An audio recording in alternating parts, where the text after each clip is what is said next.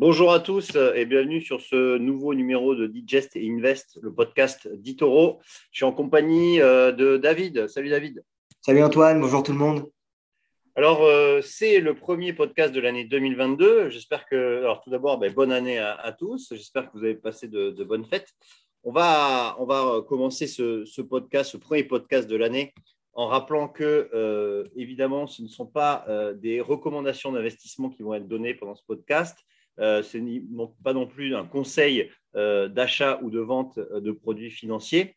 Il faut avoir en tête qu'il ne faut jamais miser plus que ce que vous êtes prêt à perdre et enfin que les, résultats passés ne préjugent pas des résultats futurs. Voilà, donc ça c'est dit.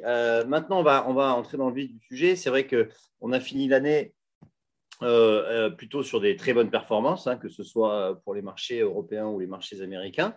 Euh, est-ce que euh, tu pourrais euh, revenir un petit peu sur ce qui s'est passé sur cette fin d'année 2021, David?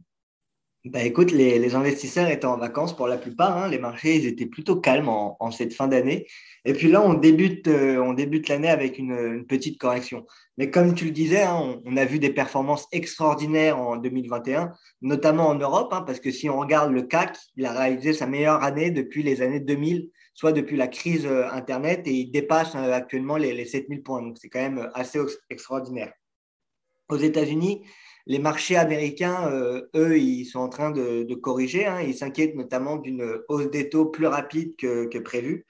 Je ne sais pas si tu as suivi, mais je pense que oui. la Fed a confirmé d'ailleurs cette semaine qu'après avoir terminé leur baisse de rachat d'actifs, hein, qu'ils ont démarré l'année dernière, au mois de novembre, si je ne dis pas de bêtises, euh, il, devrait, euh, il devrait justement euh, augmenter les taux à partir du mois de mars. Donc les marchés s'inquiètent parce qu'on attendait justement une hausse des taux à partir de juillet, à partir de l'été 2022, et donc ça pourrait être plus rapide que, prévu. Et donc on a des marchés qui, qui corrigent hein, après avoir commencé l'année à des, à plus hauts historiques presque pour tous les marchés. Par exemple, si on prend le Nasdaq, on avait commencé l'année à 15 000 on avait, on avait commencé l'année au-dessus des 15 500 points et on perd désormais plus de, de 2000 points sur le Nasdaq.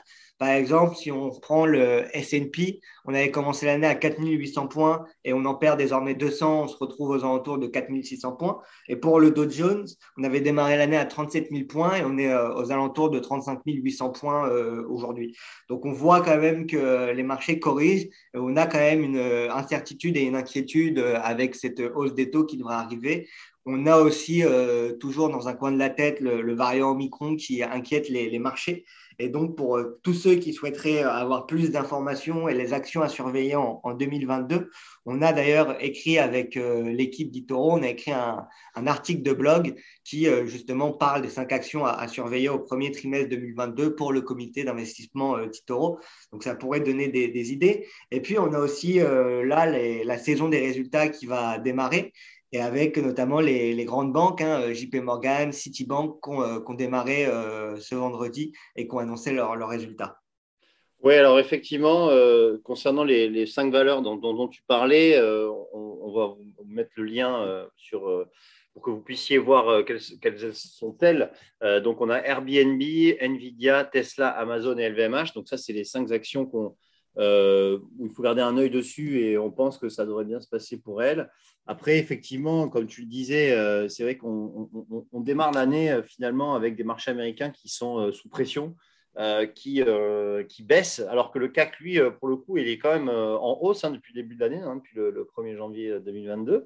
Donc, on, voit qu'on a quand même, finalement, ces marchés américains qui inquiètent. Et comme tu l'as dit justement, c'est parce que maintenant, on est sûr qu'on va avoir une hausse de taux. Et d'ailleurs, c'est confirmé, on va avoir une hausse de taux dès le mois de mars.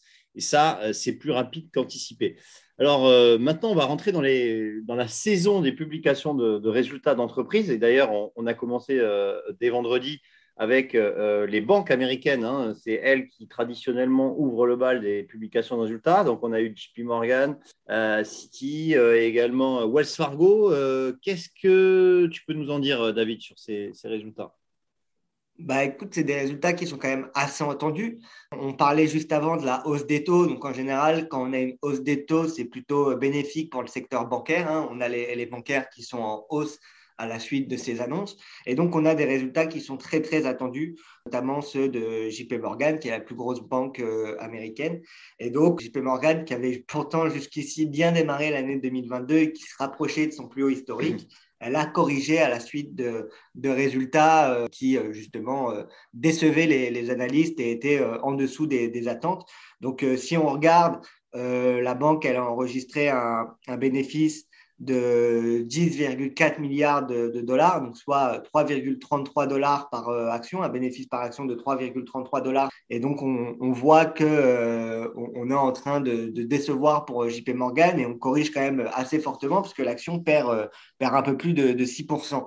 Pour les deux autres banques qui ont publié, les résultats ont été un peu mieux que, que JP Morgan mais les performances depuis euh, le début de l'année sont euh, en deçà de JP Morgan. Hein. JP Morgan, comme on le disait, était revenu sur, un, sur, un, sur ces niveaux presque de plus haut historique, alors que pour euh, Wells Fargo et Citibank, on a plus de mal à, à retrouver justement les, les prix d'avant Covid. Wells Fargo, ils viennent de dépasser leur prix, justement, leur cours d'avant Covid. Mais pour Citibank, on est toujours en dessous. Et donc là, le fait que ces deux banques annoncent un, résultat euh, positif, vraiment qui dépasse les, attentes, ça pourrait euh, être bénéfique pour, pour les deux actions. Et puis, comme je le disais au, tout début, on est dans un contexte de taux assez favorable pour les, pour les bancaires. Donc, ça pourrait, ça pourrait repartir. là, on a eu les bancaires américaines qui ont publié, mais on devrait avoir aussi, d'ici quelques jours, on devrait avoir aussi les bancaires euh, françaises qui devraient publier. Donc on attend ça avec euh, impatience, sachant que comme tu le disais très bien au, début, euh, à la fin de ma première partie, quand on parlait des marchés américains, on est sur des marchés français qui pour le moment tiennent la route et continuent à, performer. Mais on a quand même l'élection présidentielle qui, va arriver. Et donc, ça pourrait apporter un peu de, volatilité aussi sur les marchés européens. On pourra avoir des marchés qui s'agitent euh, justement à, l'arrivée des élections présidentielles. Donc, euh, ce sera intéressant de, suivre tout ça cette, euh, cette, année, mais en tout cas, les, banques qui ouvrent la saison des résultats, on devrait donc avoir à partir de maintenant un peu plus de volatilité sur, les marchés et un peu plus d'action. Oui, ouais, effectivement, c'est vrai que les banques, en fait, elles, ont, elles profitent d'un environnement favorable parce que lorsque les taux remontent, c'est ce qui est en train de se passer, on voit que les taux aux États-Unis, par exemple, le taux à 10 ans américain est remonté à 1,80, ben, c'est son plus haut depuis, euh, depuis plusieurs années, eh bien, ces banques, euh, mécaniquement, elles, profitent de la hausse des taux. Hein. ça, c'est mécanique, hein, parce que euh, forcément, elles engrangent plus de, plus de résultats et de bénéfices quand les taux montent. Et, donc, ça devrait être plutôt positif, même si, effectivement, là, les premiers résultats sont un petit peu décevants. comme tu disais, JP Morgan, là, qui perd 6%, avec un bénéfice qui est quand même inférieur à l'année précédente. Donc, euh, c'est un petit peu décevant. Euh, donc, à voir, attention quand même, parce que ça pourrait donner une tendance sur les, prochains résultats des, banques euh, donc américaines, mais aussi françaises qui vont arriver dans, quelques jours. Et donc, ça, c'est intéressant. après, c'est effectivement, tu parlais de l'élection présidentielle, c'est vrai que bon, on a, on, a, on a le temps, mais ça va arriver très vite, hein, puisque c'est fin avril, hein, le premier tour. on aura l'occasion d'y revenir, mais c'est vrai que ça va cette incertitude, et on va voir comment vont évoluer les sondages, mais l'incertitude du, nouveau président, sachant que voilà, il y, a quand même euh, des candidats euh, où s'ils arrivent au pouvoir, ce sera quand même très très mauvais pour l'économie euh, française. Du coup, du coup, ça va peut-être générer effectivement de la, de la volatilité sur, sur le marché français. Voilà, donc ça, ça va être, on va le, en parler, on va en reparler d'ailleurs dans les, dans les podcasts au fur et à mesure que, que l'élection va se rapprocher mais euh, ça va être très intéressant à, suivre. Alors maintenant, je vais changer de, enfin, on va, on va changer de, secteur, on va changer complètement de, domaine d'activité. On va parler du, cannabis. C'est vrai que le, cannabis, euh, alors le cannabis thérapeutique, c'est euh, fait les gros titres en France, hein, notamment, puisqu'il y a un projet de loi qui, qui, qui, veut interdire la, fleur de CBD, alors que le CBD, ça s'est vraiment, vraiment développé en France. On l'a vu avec les boutiques, notamment les bureaux tabac aussi, qui vendent du CBD. Bon, bref, ça, se, ça se développe pas mal. Mais euh, est-ce que toi, tu, tu, crois au secteur du, cannabis? Est-ce que tu penses que c'est un secteur de, croissance d'avenir? Bah, c'est surtout un secteur qui a beaucoup corrigé depuis, euh, depuis quelques temps. Hein. Si on regarde les, cours du, cannabis et des, actions dans ce, dans ce secteur-là, on voit qu'il y a eu un, âge d'or. C'était en 2018 quand justement on a annoncé la légalisation aux, États-Unis et que la légalisation et la dépénalisation est, passée aux, États-Unis. On avait eu des, performances extraordinaires et euh, c'était un marché qui ensuite a, très fortement corrigé. Par exemple, si on regarde euh, une des actions les plus connues du secteur, qui est euh, Tilray, elle était à, plus de 300 dollars en, 2018, hein, quand on avait eu justement annoncé la dépénalisation aux, États-Unis. Donc, on était monté aux, alentours de 300 dollars, et là, on est à, à 6 dollars, à 6 dollars 88 aujourd'hui, à l'heure à laquelle on parle. Donc, on voit qu'il y a eu quand même une correction très, très, très importante du secteur. Aussi en 2021, on a eu en début d'année 2021 un espoir de rebond sur le secteur du cannabis, notamment euh, si on reprend Tilray, on était, euh, on était reparti, on était remonté au-dessus des 60 dollars. Malheureusement, ça n'avait pas duré très longtemps parce que directement après, on avait, euh, on avait corrigé. Donc si on regarde les, actions du cannabis, que ce soit Tilray, que ce soit Chronos, que ce soit Aurora Cannabis, on voit que, et on constate que sur toutes ces actions, on a eu une très très forte, très très forte correction. Donc, qui dit très très forte correction dit éventuellement euh, ça pourrait euh, devenir un, point d'entrée euh, intéressant. Ensuite, moi, je pense que le marché du cannabis, on en est à ses débuts. Alors, on, on parle souvent de, de fleurs à, consommer. C'est d'ailleurs ce qui fait débat en, France. Hein, c'est, ils ne veulent pas interdire le, CBD, ils veulent vraiment interdire la, fleur de CBD parce qu'ils considèrent que dans les contrôles de police, ou en tout cas c'était un des arguments donnés euh, à l'époque, ils considéraient que dans les contrôles de police, la police ne pouvait pas faire la différence entre la fleur de CBD et euh, la fleur de cannabis qui cette fois-ci, euh, à, but thérapeutique, à but récréatif, qui cette fois-ci contient un, un, taux de THC beaucoup, plus, beaucoup plus important. Donc ça a créé beaucoup de débats en, en France. Et euh, on voit qu'en Amérique euh, du Nord, ils sont quand même bien plus avancés que nous, parce que eux, ils sont en discussion pour euh, le légaliser totalement, même la fleur récréative. Donc, on voit qu'ils sont quand même bien plus avancés que nous à, ce niveau-là. Donc, ça pourrait être aujourd'hui un, point d'entrée des, entreprises qui pourraient justement se reprendre à, l'avenir, notamment Tilray, hein, qui, il y a quelques jours, annoncer euh, ses bénéfices du deuxième trimestre euh, en hausse de, 20%. Donc on voit quand même que euh, c'est toujours un marché. En plus, donc, comme je disais, on parlait souvent de la fleur, mais hors fleur de cannabis, il y a aussi toute une industrie qui se développe autour de ça, que ce soit ceux qui créent des, outils pour cultiver la plante, des serres, etc.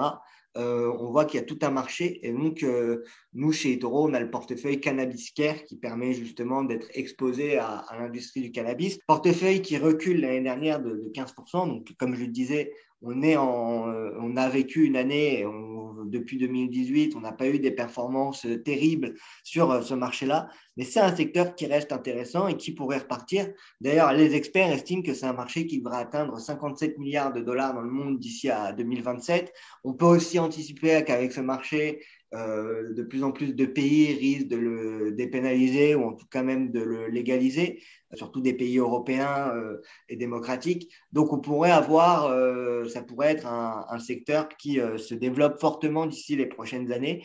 À ces prix-là et à, ces prix d'entrée, à ces valorisations-là, ça pourrait être un, ça pourrait être un, un, investissement qui, justement, sur les prochaines années, s'avère assez rentable malgré la, volatilité. Hein, pour rappel, quand même, les, actions du cannabis, ça reste des actions très, très volatiles. Comme je le disais, hein, quand je parlais de Tilray, on était à 300 dollars en 2018, on est à 6,89 dollars euh, aujourd'hui.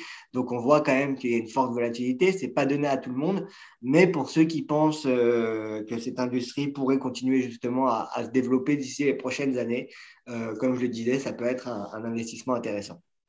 Oui, alors justement, tu, parlais des, États et des pays commencer à, penser à légaliser. C'est vrai qu'aujourd'hui, en fait, euh, il y a deux pays qui ont totalement légalisé le cannabis, euh, c'est-à-dire euh, en termes récréatifs hein, et thérapeutiques, c'est l'Uruguay et, le, Canada. Le Canada, on peut consommer, c'est légal de faire pousser du cannabis chez soi, l'autoculture et, le, commerce aussi, avec bien sûr des limitations de, quantité. Après, aux États-Unis, effectivement, il y a, sur la loi fédérale, c'est le, cannabis thérapeutique et enfin le, cannabis récréatif est, interdit, mais par contre, dans, plus de 30 États, euh, c'est autorisé, notamment dans l'État de New York, en Californie, etc. Donc, ça devrait pas tarder à être légalisé dans tout le, tout le pays. Et aussi, dire l'Allemagne, en fait, ce serait le premier pays européen parce que lorsque les Verts, le, le, gouvernement de coalition qui vient de passer au pouvoir, c'est les sociodémocrates et les Verts, c'était un argument de campagne de légaliser le, le cannabis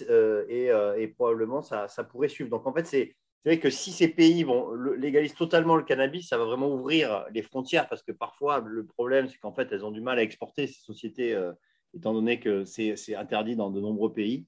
Mais si ça venait à, s'ouvrir, euh, là, ça, pourrait être vraiment intéressant pour ces sociétés parce que, comme tu l'as dit, elles ont énormément baissé euh, en 2000, enfin, depuis maintenant plusieurs, plusieurs années, hein, et, notamment en 2021. Et, et ça pourrait on pourrait être sur des points bas sur, pas mal de, boîtes, hein, comme regardez aussi Aurora Cannabis. Hein. Aurora Cannabis, c'est un des plus gros acteurs du cannabis. Elle est, est, passée, est effectivement de, 150 dollars en 2018. Elle vaut 5 dollars 50 aujourd'hui. Donc, euh, c'est vraiment des, boîtes qui, qui, ont fortement baissé. Ça pourrait être un point d'entrée intéressant sur du, sur du moyen long terme sur, sur, ces boîtes. En tout cas, ça va être très intéressant à, à suivre. Euh, D'ailleurs, pour ceux que ça intéresse, on a aussi écrit un, un article euh, dessus qui s'appelle les top 5 des actions marijuana les plus populaires à surveiller en 2022. Pour ceux que ça intéresse, d'ailleurs, on parle de, dedans, on parle de cinq actions, notamment on parle de Chronos, on parle de Tilray, donc qui sont les deux plus gros, euh, les deux plus grosses boîtes quand on parle de, de cannabis. Ensuite, on parle d'une boîte qui s'appelle Perking Nelmer, que moi personnellement je ne connais pas, de Cannabis Growth et de Sunshine Growers, qui sont aussi deux, autres boîtes très très connues. Donc pour ceux que ça intéresse, on, a un article de blog justement qui, euh, qui parle de ça et qui euh, fait une sorte de, de visu 360 euh, degrés sur, sur le marché du, cannabis. Qu'est-ce qu'il y a à savoir? Quelle est la législation dans le, dans le monde? Quel, en est l'état de la légalisation dans les pays ou autres? Donc c'est assez intéressant et c'est disponible sur notre blog aussi pour ceux que ça intéresse. Voilà, bah, écoutez, je pense qu'on a, on a, fait, le, on a fait le tour du, du secteur. Euh, est-ce que tu as des choses à rajouter, David, ou, on est bon Non, ça a été une semaine assez, c'est des semaines assez calmes sur les marchés. Hein. Euh, comme on le disait en début, euh, la fin d'année, les, les, investisseurs étaient pour la plupart en, vacances, donc on n'a eu que très très peu de, de mouvements. On attend maintenant l'année, comment elle va évoluer. Là, déjà, on va commencer par la saison des résultats. Donc, la semaine prochaine, normalement, on aura un peu plus de contenu parce qu'on aura un peu plus de, boîtes et de résultats à, commenter. On mm. attend aussi les politiques monétaires américaines et voir si cette hausse des taux, euh, de combien elle va être déjà, et puis voir euh, à quel rythme elle va être, parce qu'il n'y en aura pas qu'une dans l'année, hein. il, risque d'y en avoir plusieurs qui risquent aussi d'impacter les marchés euh, tout du long. Et puis, on, verra si en 2022, on continue les performances qu'on a connues ces, ces dernières années, hein, parce que depuis mars 2020 et la crise de Covid, on a été en, on a été en tendance haussière presque tout le long et on a atteint record sur record pour la plupart des, entreprises. Donc, on verra si justement 2022, on, continuera sur cette lancée ou, ou pas. on voit qu'en tout cas, depuis le début de l'année, c'est plutôt compliqué, hein, la, situation actuelle. On voit qu'il y a quand même beaucoup de tensions et quelques, doutes. Mais, euh, on, verra, euh, comment ça évolue euh, tout au long de l'année. Voilà, ce sera très intéressant de partager cela avec vous. merci David, merci à tous de nous avoir suivis et on se retrouve la semaine prochaine pour un nouveau podcast Digest Invest.